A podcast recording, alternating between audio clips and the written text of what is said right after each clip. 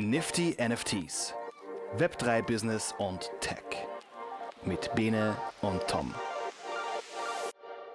Ein herzliches Hallo nach Chicago.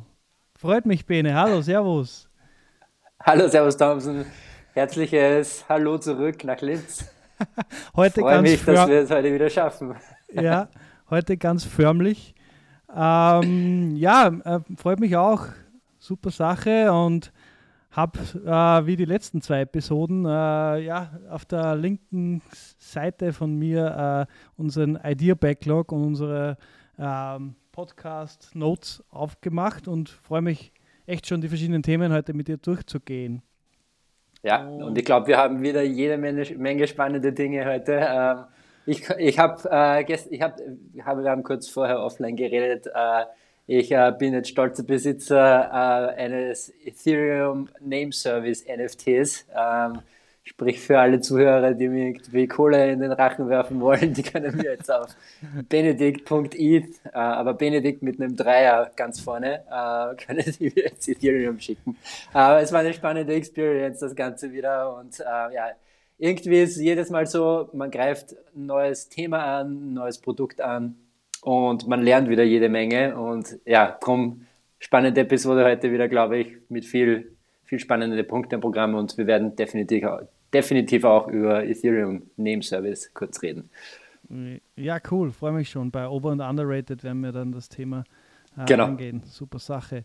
Als Hauptpunkt. Was tut sich bei dir, Tom? Sorry, ah, bevor, ah. bevor wir starten, ich bin kurz gespannt, was sich bei dir tut. Ähm, alles, äh, ja, also in erster Linie habe ich mich jetzt die letzten Tage gekümmert, unsere ersten zwei Episoden hochzuladen. Und Super. zeitgleich bin ich gerade viel auf, auf YouTube unterwegs und habe da so meine Podcasts slash YouTube-Channels, die ich mir halt regelmäßig so ja, reinziehe sozusagen, ähm, die halt im, ja, im NFT-Space sozusagen äh, ja, all, über alle Neuerungen und alle äh, News äh, sprechen. Und war gestern zum Beispiel, weil wir auch in der letzten Episode über den Lamborghini NFT Launch gesprochen haben, haben wir den gestern live reingezogen sozusagen, also wow. auf der nft.lamborghini.com Seite.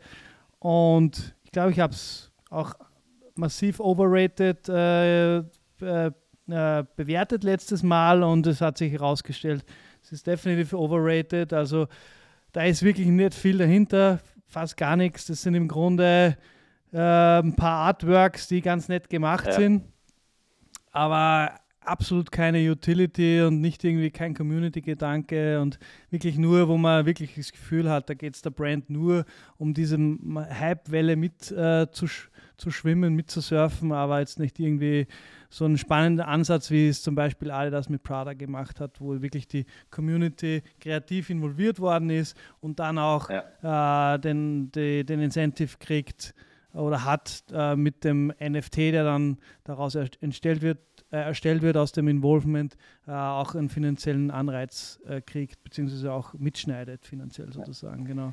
Ja. Ja, bevor wir zum Hauptthema gehen, da, da auch noch ein interessanter Gedanke dazu. Ich habe letztens gehört, dass irgendwie Lamborghini, ich glaube, 30 Prozent weniger äh, oder sogar noch mehr, äh, zumindest einen massiven Rückgang hatte in ähm, Anfragen dieses Jahr mhm. weil der Kryptopreis runtergegangen ist und scheinbar äh, Leute, die gerne Krypto kaufen, auch gerne äh, dieses alte Klischee vom Lamborghini bedienen, äh, was ich, ich musste lachen, wie ich das gelesen habe. Ähm, ich ich äh, kann es selber nicht ganz nachvollziehen, aber ja, ja. ich, ich habe es einfach lustig gefunden. Ähm, also eigentlich schade, oder? Weil ähm, die hätten ein, ein Riesenpotenzial wahrscheinlich mit einem NFT. Das wäre genau die richtige Community und dann, und dann ist da nicht viel mehr dahinter. Das ist eigentlich schade. Ja. Ähm, die hätten sich mal bei uns melden sollen. Ja, definitiv. Also einfach eine coole Idee und eine coole Strategie, die ja wirklich langfristig ist und nicht so irgendwie kurzfristig mal was machen, nur dass man was gemacht hat. Also es ist echt genau. schade, weil ich habe mir dieses äh, Engagement auf Twitter vor dem Launch angesehen, ein paar Wochen. Und jedes Mal, wenn, wenn äh, auf Twitter von Lamborghini was kam, ähm, sind, ist der Thread explodiert mit, mit Replies, ja. die so überge äh, übergegangen sind von Hashtag Wenn Lambo und äh, Wayne Mint und also wirklich die richtig, also richtig viele Leute, die richtig scharf waren auf ein cooles NFT-Projekt und im Grunde ist echt nichts Besonderes, eben die drei, vier Bilder mit quasi keiner Utility. Ähm, ja, ist, ist so und mal schauen, wie das weitergeht. Ja. Aber hilft, ja. hilft der ganzen Sache nichts, weil die Bilder sind jetzt irgendwie um 6.000, 7.000 Dollar über die Bühne gegangen, so wie ich es beziehungsweise sind aktuell auf 7000 Dollar, geht noch zwei, drei Tage die Auktion. Ähm, ja, mal schauen. Mal, mal sehen, genau. was rauskommt. Ja. Genau. Cool. cool. Ja, ähm, sollen wir zur, zum ersten äh, Thema kommen, Tom? Ja, zum ersten Punkt der heutigen Agenda. Zum ersten ja, Punkt. Sehr gerne. Ja, genau. genau. ja, ich habe mir etwas Gedanken gemacht zum Thema äh, Zentralisierung und Dezentralisierung. Das geht auch ein bisschen Hand in Hand mit äh, dem mit der Uncomfortable Truth, äh, die wir letzte Episode hatten ähm, und vor allem diesen kritischen Themen, Leute, die sehr skeptisch gegenüber NFTs sind. Ähm, und das ist auch sehr nachvollziehbar, finde ich. Ähm, und deshalb aus dem raus habe ich mir gedacht, wäre es einfach cool, mal ähm, aufzurollen, warum wollen wir überhaupt Dezentralisierung, was heißt Dezentralisierung eigentlich? Und ja, ich möchte eigentlich anfangen mit einem Zitat von einem früheren ähm, Hochschullehrer von mir, der, der, der da gesagt hat, äh, Informationstechnologie ist eigentlich wie ein Pendel, das immer so zwischen äh, Zentralisierung und Dezentralisierung äh, hin und her geht. Und das ist eigentlich auch gleich der, der perfekte Startpunkt für das ganze Thema. Das Internet war ja eigentlich auch äh, geplant eigentlich als dezentrale Technologie ähm, und hat eben dann auch so äh, mit dieser Idee angefangen, zwischen Universitäten Informationsaustausch irgendwie frei zu gestalten. Jede, jede Uni hatte damals irgendwie einen eigenen Server, wo die ihre Research drauf hatten. Und die Idee von ähm, dem berühmten Tim Berners-Lee so Anfang der 80er Jahre war, diese Server über Netzwerk zu verbinden. Äh, du konntest dann äh, von der anderen Uni einfach die, den, einen Zugriff auf die Research haben und ähm, ja, so, das war der Start eigentlich des World Wide Webs, wo du dann zwischen diesen Universitäten dieses Netzwerk hattest. Ähm, fast forward ein paar Jahre, äh, jede Menge Konsumenten waren auf einmal in diesem World Wide Web. Äh, aber natürlich, äh, das waren dann eher, ähm, wie sagt man, Access Nodes, also Leute, die nur ein Terminal hatten, um Zugriff auf dieses Netzwerk zu haben.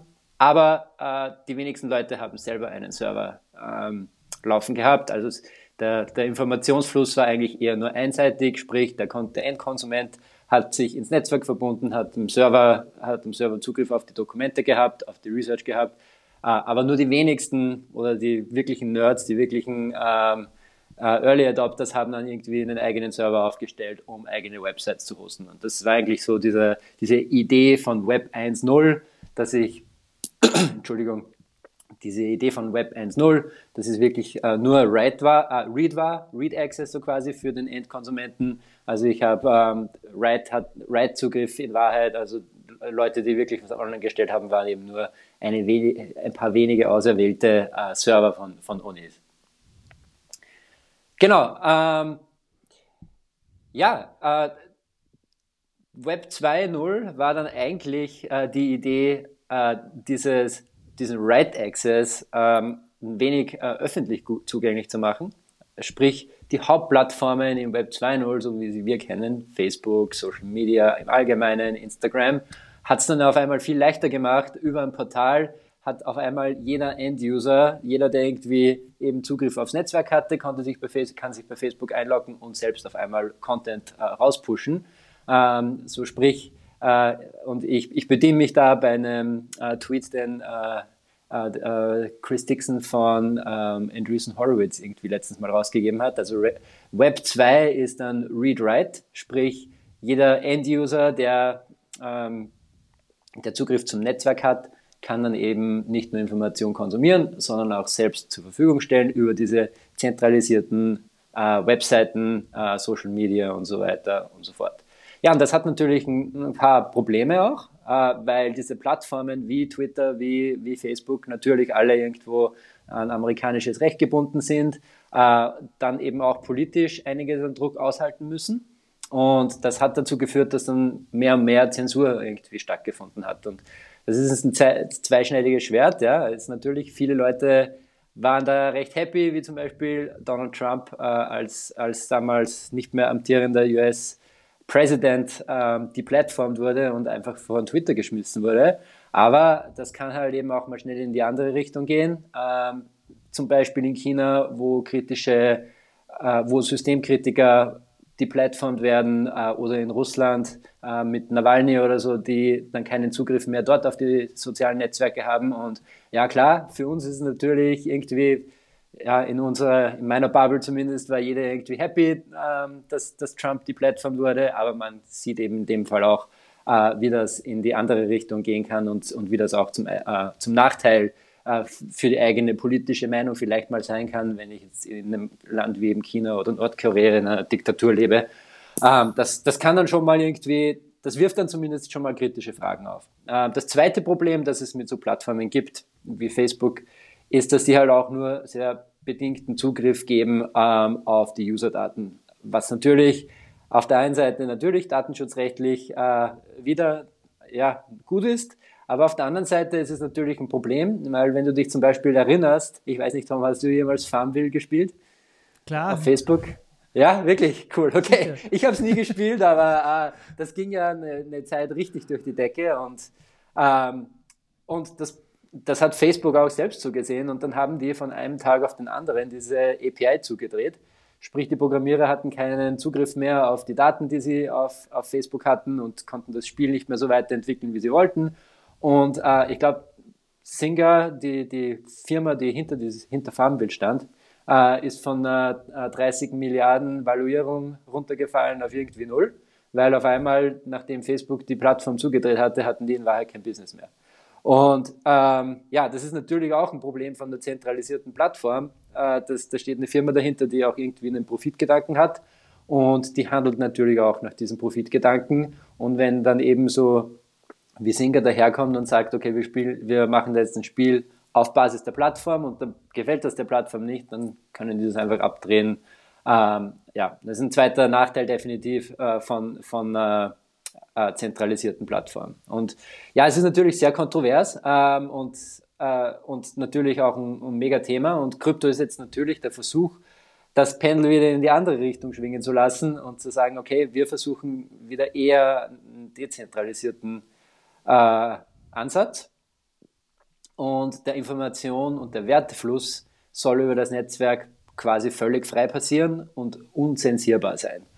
Und ja, da kommen wir jetzt schon eben auf die Blockchain Basics, äh, wo wir eben sagen, ja, äh, das Bitcoin-Netzwerk und das Ethereum-Netzwerk sind Plattformen, die so weit dezentralisiert sind, dass wenn jetzt zum Beispiel ein, eine Nation daherkommen würde, wie die USA oder wie China, und versuchen würden, hier die Transaktionen zu zensieren, dann ist das unmöglich. Und das hat natürlich eine mega Auswirkung, vor allem, im, vor allem in einem Netzwerk, wo ich irgendwie Werte transferieren will, also monetäre Werte im Fall von Bitcoin oder jetzt zum Beispiel NFTs äh, auf Ethereum.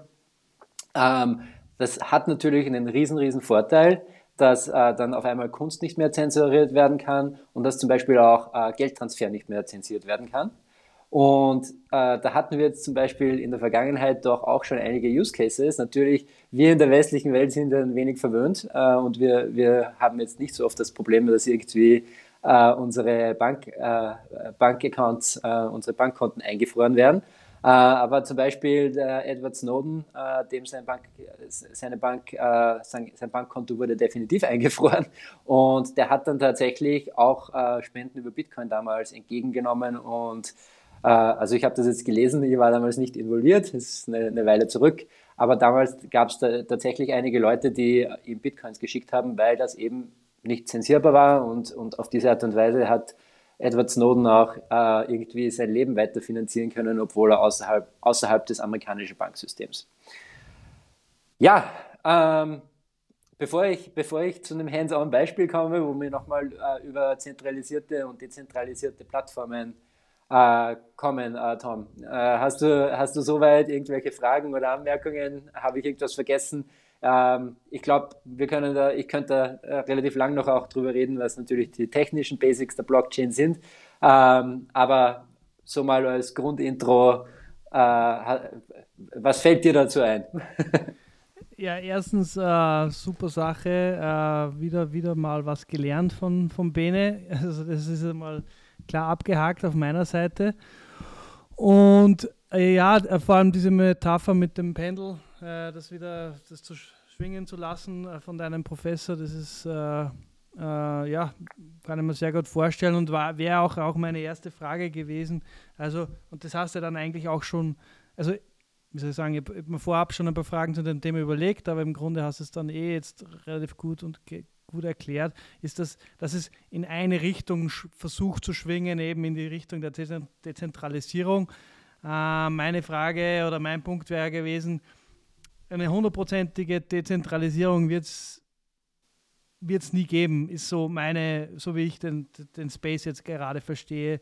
Äh, alleine schon, weil äh, wenn man sagt, die, die, die zwei Begriffe Kapitalismus und aber auch Hierarchie, die sind einfach in unserer Gesellschaft und im, ja, in der westlichen Welt vor allem einfach so verankert, dass das einfach nie zu 100% möglich sein wird. Ähm, und bin aber auch, also glaube, dass man äh, einen, einen Schwung und einen Pendelschwung Richtung Dezentralisierung, dass es natürlich eine sehr, sehr gute Sache ist. Äh, was ist da deine Meinung dazu? Siehst du das ähnlich oder? Also ich glaube, das Schwierige tatsächlich, äh, vor allem, äh, weil im Kryptobereich natürlich viele sehr religiös Richtung, ja, es ist irgendwie Bitcoin ist das einzig wahre oder Ethereum ist das einzig wahre mhm. oder Dezentralisierung ist das einzig wahre. Äh, in Wahrheit ist alles ein Graubereich, oder? Und mhm. unterschiedliche Grauschattierungen und alles kommt mit seinen Vor- und Nachteilen. Und aus meiner Sicht ist Zentralisierung etwas, wenn ich jetzt einen Sozialstaat aufbaue, wie es wir in der westlichen Welt oder vor allem in, in Zentraleuropa gewohnt sind, ähm, dann kann das nur zentral funktionieren, weil irgendwo muss ja das Geld dann zusammenlaufen und wieder verteilt werden. Ähm, und der, unser, unser Sozialsystem fußt ja irgendwie auf diesem Prinzip, oder? Ähm, keiner zahlt natürlich gerne Steuern, keiner zahlt natürlich seine Abgaben, äh, aber wenn du in Österreich jetzt oder in Deutschland äh, in einer Stadt, in der Innenstadt unterwegs bist, dann siehst du trotzdem relativ wenig Leute, die unter der Brücke leben. Äh, ich würde mal behaupten, hier in Amerika, wo es wahrscheinlich ein wenig mehr freien Wettbewerb gibt und weniger Regulierung im Markt und äh, auch weniger Steuern, äh, da ist das schon ein anderes Bild. Also wenn du irgendwie in San Francisco oder so unterwegs bist, dann siehst du einfach, da gibt es ganz viele Leute, die auf der Straße wohnen, die kein, keine Unterkunft haben und das ist ein Riesenproblem hier herüben aus meiner Sicht und ich glaube, auf, auf Dauer tut das auch der amerikanischen Gesellschaft nicht gut. Aber da sind wir schon bei zum Beispiel dieser Grundprämisse, äh, will ich eher auf diesen freien Wettbewerb sitzen, setzen, diese, freie, diese freien Kräfte. Ähm, und das ist halt auch eben die Schwierigkeit mit Krypto. Wenn ich diese freien Kräfte habe und ich mache einen Fehler, dann kann ich auch meine, mein Geld nicht mehr zurückholen. Das ist für immer weg. Ähm, und auf der anderen Seite die zentralisierte Variante davon, ein Staat oder ein Service, das mir halt dann erlaubt, auch äh, zum Beispiel eine Kreditkartentransaktion wieder rückgängig zu machen, wenn ich irgendwie ähm, abgezogen worden bin auf der Straße oder so. Mhm. Ähm, also es ist irgendwie so, es haben beide Welten etwas und ich bin auch überzeugt davon, dass wir früher oder später in Krypto diese ganzen Einstiegspunkte in Krypto, diese Services wie Coinbase oder eben jetzt eben auch OpenSea, sind derzeit alles zentralisierte Services. Äh, und zu einem gewissen Grad und für 90 Prozent der Krypto-User ist das wahrscheinlich auch viel, die viel bessere Variante, weil ähm, Coinbase einfach diesen Gatekeeper spielt, der sagt, okay, äh, wir lassen Scams nicht rein, du kannst bei Coinbase irgendwie kein, kein Scam, äh, auf keinen Scam reinfallen. Ähm, und, und nur die Leute, die sich wirklich sehr viel damit beschäftigen, haben dann ihr MetaMask Wallet und wissen, wie, wie sie unterschiedliche Netzwerke konfigurieren und so weiter und so fort. Mhm. Also ja, äh, kurze Frage, lange Antwort, aber ich glaube tatsächlich, äh, die Schwierigkeit hier äh, ist eigentlich, dass, dass wahrscheinlich es, du kannst keine definitive Aussage treffen, was besser mhm. ist. Ähm, Dezentralisierung ist natürlich, ähm, vor allem wenn es um Meinungsfreiheit geht und, und diese Themen, wie wir schon hatten mit den Whistleblowern und Edward Snowden, äh, dann ist es super. Äh, natürlich, die Schwierigkeit dann wieder ist, ja, in einem dezentralisierten Netzwerk, wenn ich irgendwie mich strafrechtlich betätige, ähm, ja, ist es halt auch unwiederbringlich. Ja? Äh, eine Transaktion von Ethereum kann ich halt dann eben nicht löschen. Mhm. Und dann liegt es eben wieder an der zentralisierten Plattform zu sagen, okay, dieses Bild zeigen wir nicht an. Aber ähm, ja, das ist definitiv ein, ein Riesenthema und da könnten wir sehr lange drüber reden. Äh, ich würde noch gerne, ähm, wenn das für dich passt, Tom, äh, ein Beispiel bringen, ähm, eben wieder in Bezug auch auf unsere letzte Episode OpenSea und, und LuxRare. Ähm, und kurz erklären, was eben der, der Unterschied ist eben zwischen einer zentralisierten und einer dezentralisierten Plattform.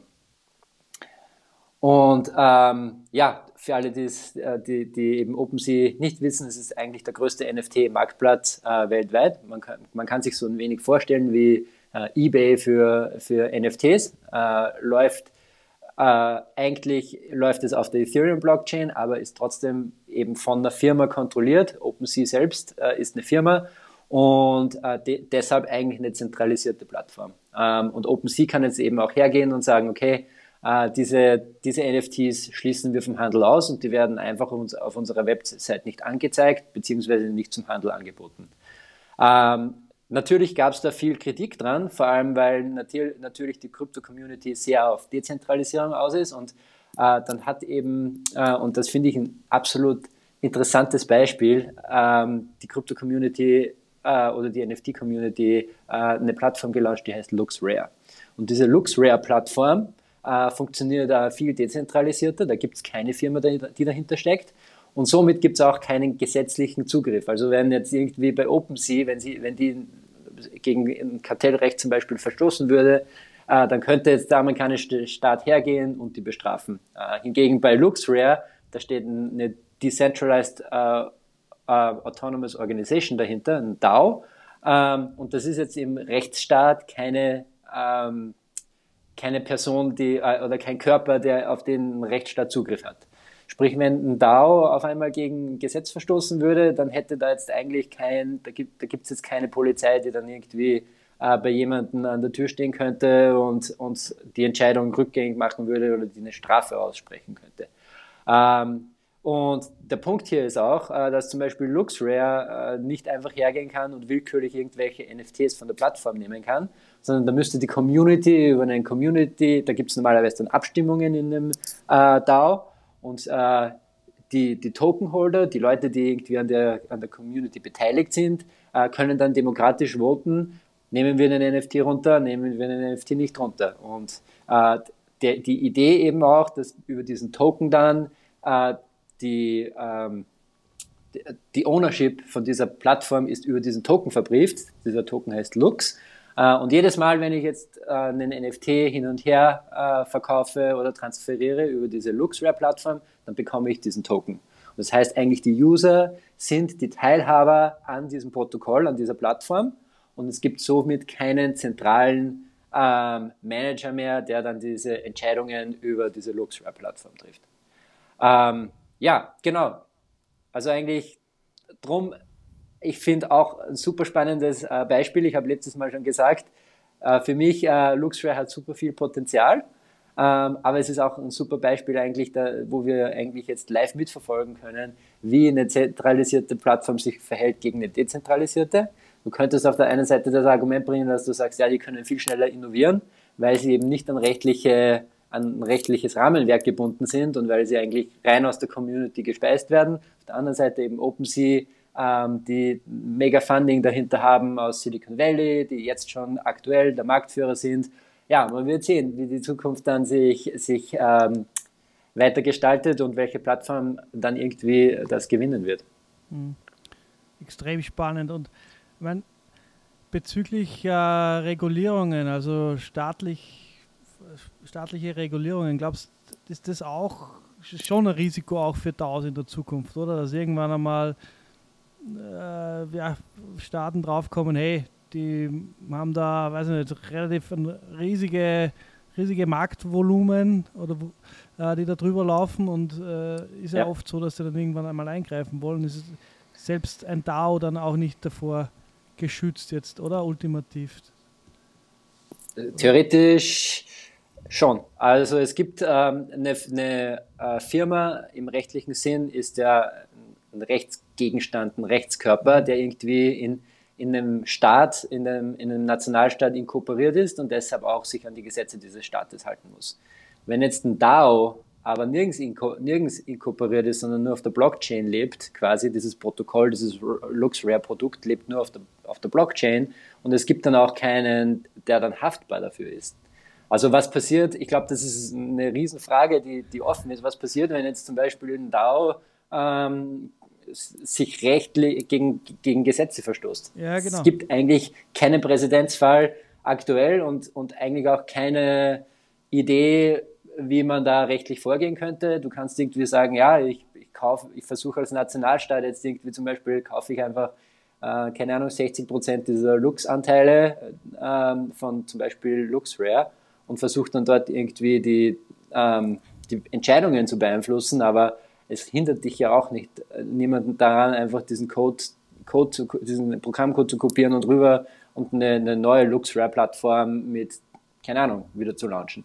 Also äh, da stehen wir schon vor vielen offenen Fragen und, mhm. und, das ist definitiv super spannend, was da irgendwie äh, langfristig mal passieren wird. Wahnsinn, Wahnsinn. Echt spannend. Cool. Ähm, die Frage ist, ob ich jetzt noch eine Frage stellen kann, kurz. Ja, bitte. Äh, ja, okay, eine mach und dann schauen wir das mal schnell. Was mich genau. bei der ganzen Thematik frage die ganze Zeit, was, was machen die, die Big Tech Players jetzt mit diesem ganzen Thema? Weil offensichtlich will Apple und Google bzw. Alphabet und Microsoft da in die Richtung gehen. Ähm, Meta, das ist ja ein Widerspruch in sich. Was, was, ja. ist, da, was ist da der, deine Meinung dazu? Oder was, wie, was glaubst du, was wird da passieren? Ähm, äh, Tom, hast du das äh, DM-Projekt von Facebook ein wenig mitverfolgt. Ähm, Minimal. Kennst du das? Ja. ja also äh, Facebook wollte eine eigene Währung launchen mhm. eigentlich. Äh, das ging jetzt, ich glaube, über fünf oder sechs Jahre und äh, mittlerweile ist das Projekt eigentlich tot. Ähm, genau. Eigentlich ist mittlerweile das Projekt tot. Äh, die haben jetzt einen Stablecoin. Äh, es gibt es gibt diese Facebook-App, die Novi-App, wo ich äh, international Geld schicken kann. Also das Projekt ist schon gelauncht, aber äh, dieser eigene Facebook-Coin, also der, ähm, ich glaube, der Projektname war damals Diem, der mhm. wurde nie gelauncht. Und das Problem war, dass eigentlich Facebook versucht hat, ähm, nach den Regeln zu spielen und eigentlich mit der amerikanischen Zentralbank gemeinsam dann eine regulierte Währung rauszubringen, sich an die Gesetze zu halten. Äh, und irgendwo ja muss ja Facebook auch schauen, dass sie, dass sie selber Gewinn damit machen. Und äh, so einfach ist es dann halt eben alles nicht, weil du halt, wenn du eine eigene Währung launchst, dann gibt es halt ein Riesenbücher an Gesetzestexten, an die du dich halten musst und du kannst nicht so einfach hergehen und eine, eine Währung launchen. Und das ist halt, wo der Kryptobereich als quasi, äh, keine Ahnung, ähm, nicht staat, staatsgebunden äh, einen riesen Vorteil hat. Und ähm, ja, also das ist so ein Beispiel für mich, wo du siehst, wie schwierig es ist für eine etablierte Company, mhm. äh, da irgendwie mitzuspielen auf eine Art und Weise, die, die, die Sinn macht.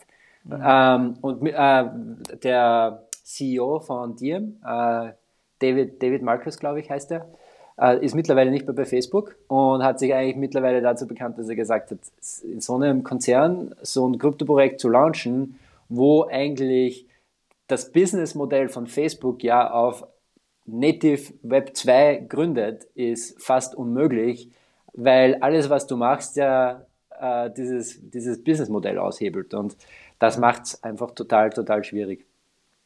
Ja, spannend und vor allem bei deinem Beispiel mit Facebook slash Meta, die ja sogar den Namen ändern, sozusagen, Metaverse. Ja. Ähm, und offensichtlich unglaubliche Geldsummen zur Verfügung haben da bin ich echt sehr gespannt, dass die da probieren und wie sich das ja. dann irgendwie auswirkt auf diese ganze Sache.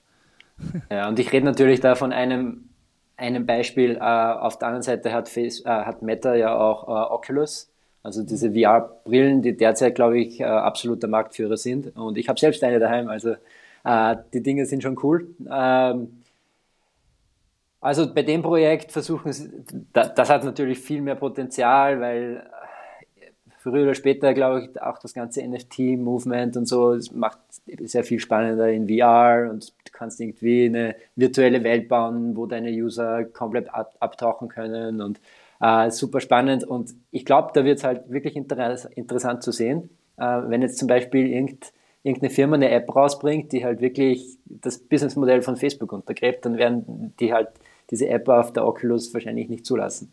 Und äh, da stoßt halt dann immer, da stoßt halt dann immer dieses Web 2, Web 3 irgendwie gegeneinander und ja, es wird spannend zu sehen, ob es da dann irgendwann einen Competitor gibt oder, oder wie das weitergeht. Ähm, ja, viele offene Fragen, aber, aber auch wird super spannend zu sehen sein, wie das weitergeht, weil ich glaube, die, die Web3-Revolution wird trotzdem natürlich nicht stoppen, deswegen. Mhm. Ja.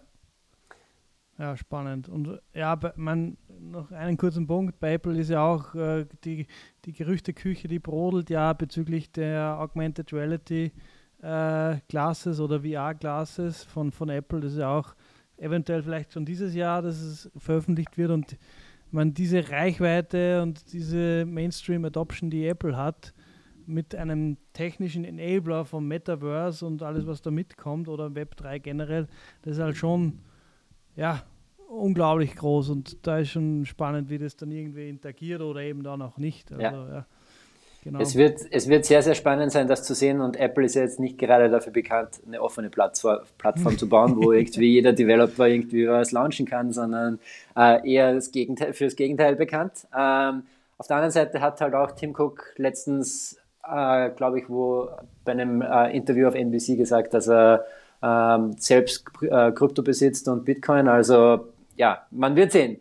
Wir sind wieder bei genau dem Thema, ja. obwohl Gary, Gary Marcus, ja, glaube ich, heißt er von Facebook, ich, ich, muss den Namen von vorhin korrigieren, äh, obwohl Gary Marcus ja ein Verfechter von, von Krypto war und versucht hat, dieses Projekt bei Facebook zu treiben, ist da trotzdem nichts rausgekommen. Also ich will mal äh, vorsichtig sein, wenn Tim Cook sagt, äh, dass er ein Fan von Krypto ist. Das heißt nicht, dass jetzt Apple von heute auf morgen dann auf einmal Krypto ja. irgendwie ja. äh, inkludiert wahrscheinlich. Aber ja, es wird, wird super spannend zu sehen sein. Und wenn es kommt, dann natürlich ein Riesenschub für die ganze mhm. Kryptoindustrie. Ja. Spannend.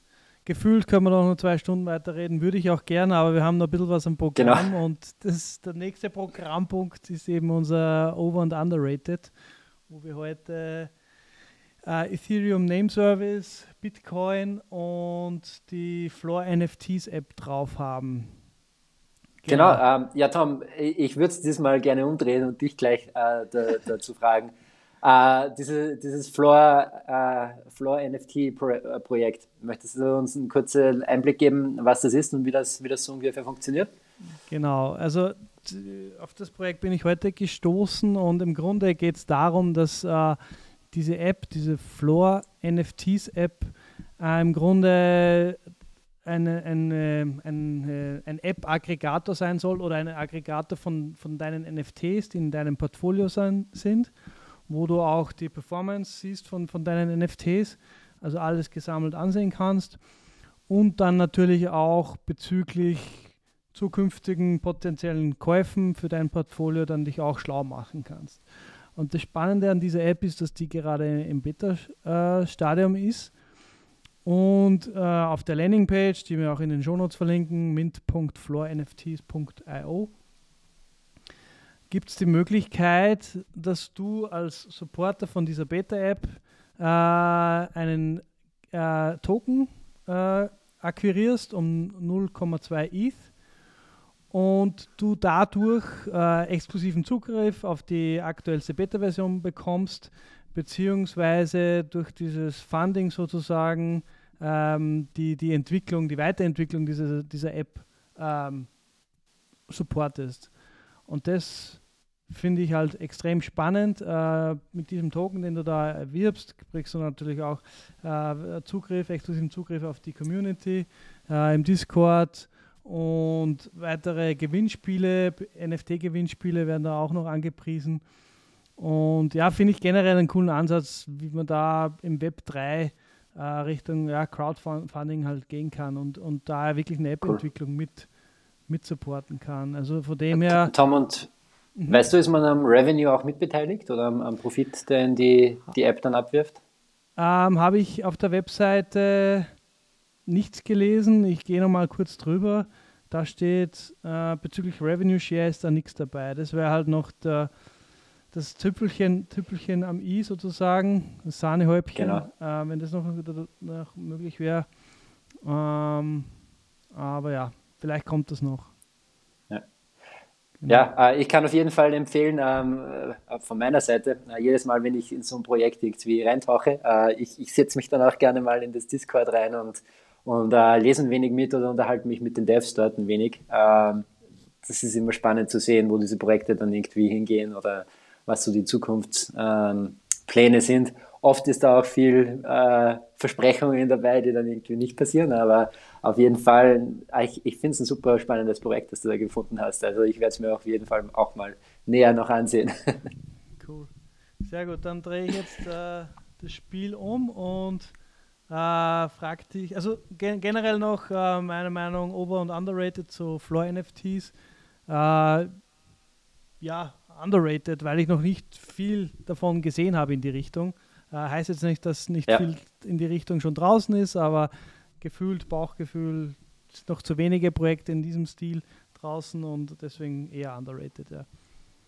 Es ist auf jeden Fall ein cooles Experiment und ich, ich glaube, wir haben, haben so in den ersten zwei Episoden mal kurz davon geredet, dass du irgendwie jeden von deinen äh, App-Nutzern dann zum Fan machst und, und eigentlich einen, denen ein Incentive gibst, die App zu teilen im, im Freundeskreis, im, auf Social Media und du eigentlich so gratis, äh, noch nicht gratis, aber zumindest ähm, relativ günstig so fast ein eigenes Marketing-Netzwerk aufbauen kannst mit deinen Genau. Fans. Wenn, die, Ja. wenn du ein richtig gutes Produkt baust, dass das dann auch wirklich so weiter transportiert wird. Coole Sache.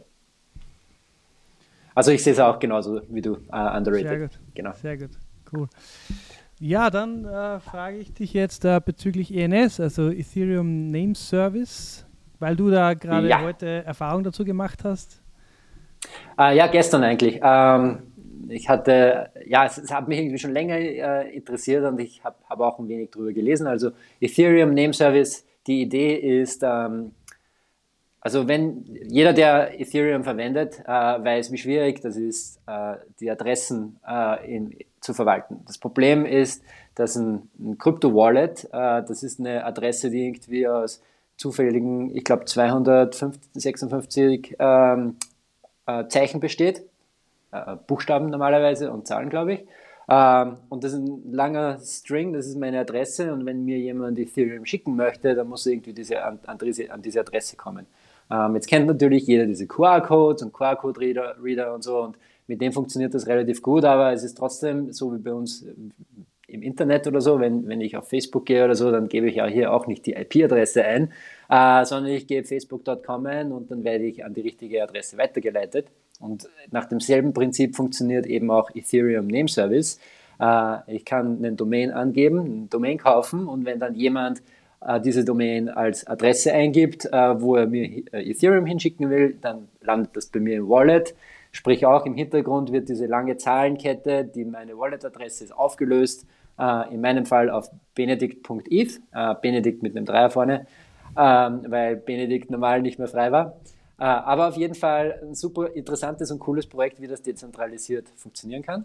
Ähm, von dem her, äh, von der Idee her hätte ich äh, deshalb gesagt eher, eher äh, underrated, weil ich finde es äh, ja, es ist ein absolut cooles Projekt und super Idee.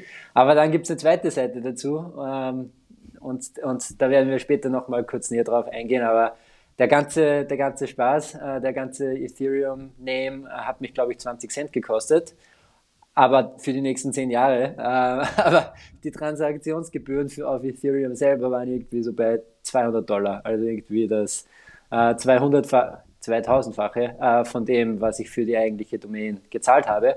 Und ja, das ist natürlich dann schon krass. Also dieses Ethereum-Fees-Thema, äh, diese Netzwerktransaktionsgebühren sind aktuell ein, ein Thema, das mich richtig auf die Palme bringt, wenn, ich ganz ehrlich bin. Und äh, ja, da können wir dann äh, nachher noch mal ganz kurz darauf zurückkommen, aber ganz grundsätzlich, das ist, ähm, ich finde es ein super cooles Projekt und deshalb äh, underrated und werden wir sicher noch mehr davon sehen in, in naher Zukunft. Spannend, ja, also ich sage auch underrated, alleine schon, äh, wenn jemand weiß, wie so eine wie Wallet-Adresse grundsätzlich ausschaut. Ja. und wie, wie, wie ewig lang und wie crazy komplex die teilweise sind oder nicht teilweise immer, dann ist das allein, also alleine bezüglich Usability natürlich ein, ein riesiger Vorteil, wenn das dann benedict.eth genau. ist äh, mit dem Dreier vorn. Ähm, Macht es natürlich um einiges leichter. Ja. Genau. Und die Gas-Fees, ja, bin ich auch ganz bei dir. Äh, trotzdem äh, bin ich bei Underrated und kurze Frage, wird sowas, gibt sowas für Solana dann auch schon? Punkt Sol gibt es schon auch, oder? Habe ich schon ja. gesehen auf äh, Twitter. das wäre vielleicht mal ja. was für mich, ja. Äh, muss ich mir dann anschauen. genau. Ja, das ist, ähm, also äh, da gibt, kann ich dazu empfehlen, gibt es ein Podcast-Interview mit dem CEO von, EN, äh, von Ethereum Name Service, äh, den ich letztens gehört habe, äh, der das so ein wenig erklärt, wie dieses ganze Namespace-Thema auf Ethereum, weil es gibt da ja auch andere Anbieter, wie das so ein wenig funktioniert. Äh, ich, ich, will nicht ins Detail gehen, es wird zu lange dauern, aber wir werden das in den Show, Show Notes verlinken und äh, jeder, der interessiert ist daran, der kann das irgendwie ähm, da kann da definitiv noch tiefer reingehen. Spannendes Thema. Cool. Letzter Punkt. Ja. Bitcoin, Bitcoin. oder? Ja. So, Würdest du so, sagen, ob er Ja, sh short und to the point, äh, weil bei weitem kein Experte. Ich sage underrated, weil wir sind bezüglich Krypto sind wir noch weit weg vom, von Mainstream. Also wir sind schon, äh, haben schon eine große, lange Reise hinter uns, hat sich schon viel getan, aber es ist, meine Eltern ja. beispielsweise, wenn die Krypto lesen, dann wissen sie nicht, um was es geht. Ähm, und ich glaube, Bitcoin ist da extrem wichtig bezüglich äh, Mainstream Adoption und wird auch noch wichtig sein in Zukunft, dass da wirklich äh, diese ganze Technologie und diese Möglichkeiten, die sich damit auftun, einfach wirklich einmal in, in den Gehirnen der ganzen Bevölkerung verankert. Ähm, und da, da, ist meiner Meinung nach viel Luft nach oben und deswegen ist es meiner Meinung nach noch underrated. Ja, ich glaube auch im aktuellen Stadium, äh, wo wir uns befinden und jetzt eben auch äh, aktuell gerade der Markt, der Marktwert von Bitcoin eher, eher niedrig ähm, im Vergleich zum, zum All-Time-High von vor ein paar Monaten. Äh, von dem her, glaube ich, äh, sind wir derzeit eher underrated unterwegs. Ähm, und ganz allgemein glaube ich, dass wir natürlich das, äh, es ist einfach ein Asset, wo es so viel technisch dahinter zu verstehen gilt. Und ähm, ja, manche meinen, es ist irgendwie wie digitales Gel Geld, es ist wie digitales Gold, es, ist, es gibt so viele unterschiedliche Narrative, die da irgendwie äh, im Raum herumschwirren. Und das macht es auch ganz schwierig, äh, das irgendwie zu äh, wirklich äh, in die Tiefe zu evaluieren. Ähm, aber ja, ich glaube, im, im ganzen Crypto-Space gibt es derzeit aus meiner Sicht zumindest nur ein Asset, das äh, so wirklich dieses Store of Value, ähm, sprich wie, wie eben Gold im klassischen Sinne, äh, abbildet und das ist Bitcoin. Äh, und da gibt es auch wenig Competition. Bei Ethereum zum Beispiel, äh, das, da wird ja versucht, das gemacht, dasselbe äh, deflationäre Währung irgendwie reinzubringen. Aber aus meiner Sicht äh, hat Ethereum mit den Smart Contracts einfach einen anderen Use Case. Und, äh, und das, das, muss nicht unbedingt äh, der Wert dran sein, dass das deflationär ist. Und aus dem raus äh, bin ich einfach der Meinung, da hat Bitcoin trotzdem ein großes Alleinstellungsmerkmal und ist aus meiner Sicht aktuell underrated. Schön, dass wir ja. einer Meinung sind. Genau. und ähm, äh, Tom, wenn es okay ist für dich, dann würde ich gleich mal noch auf die Uncomfortable Truth diesmal gehen, weil ich es schon kurz angesprochen habe, was mich wirklich auf die Palme bringt derzeit sind diese Ethereum-Fees. Ähm, wir hatten auch kurze Diskussionen, Freunde von uns äh, launchen gerade ein NFT-Projekt und irgendwie äh, die NFTs gehen gratis raus, aber jeder muss halt irgendwie 200 äh, Dollar an Ethereum-Fees bezahlen, äh, Transaktionsgebühren und es ist einfach komplett krass. Äh, damit, obwohl das eigentlich eine Plattform, die ganze Zentralisierungsgeschichte fußt ja eigentlich auf der Idee, dass ich das äh, für jeden zugänglich machen will.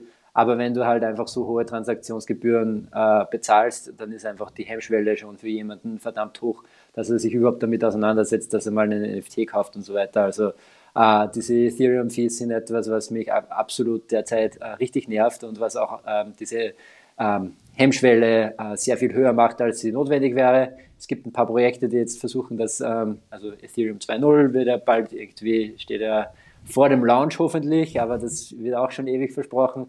Und ja, wer weiß, ob das dann wirklich auch diese Probleme löst. Ähm, ist natürlich schwierig, so eine große Plattform dann irgendwie von technisch äh, neu aufzurollen und so. Ähm, aber ja, also Ethereum Fees, mega Problem, äh, Riesenthema und äh, für mich äh, die uncomfortable truth und etwas, was mich riesig auf die Palme bringt, wenn ich ehrlich bin, ja. Spannend.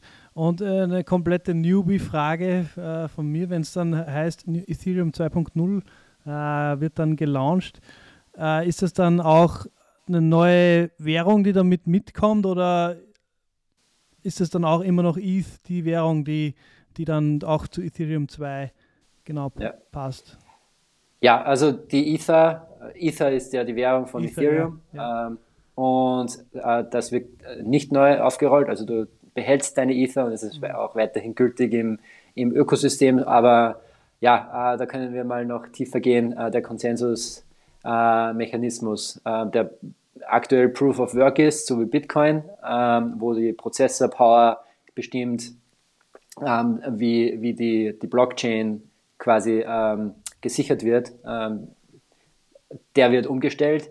Und das ist natürlich ein ganz, ganz tiefer Eingriff ins System und, und deshalb dauert das Projekt auch so lange. Und ja, äh, also es wird eigentlich nur unter der Haube was geändert. Die Oberfläche, die NF der ganze NFT-Space, die ganze Währungen und alles, was irgendwie so on top of Ethereum sollte natürlich idealerweise möglichst wenig irgendwie äh, tangiert werden. Äh, aber das, alles, was unter der Haube ist, muss quasi umgeschrieben werden und deshalb ist es auch ein Projekt, das schon ewig läuft. Also genau. Alles klar, super, danke. Perfekt. Ja, dann sind wir es mit dieser Episode, oder?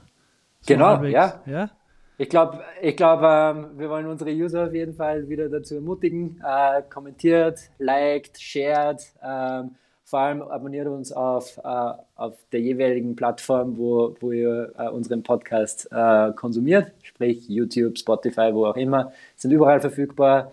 Und ja, lasst uns bitte gerne Feedback zukommen. Also äh, wir sind mehr als dankbar, wenn wir äh, Themen von euch bekommen, die wir dann mit aufnehmen können, wo wir darüber reden können und diskutieren können. Und freuen uns auf jeden Fall über jegliches Feedback.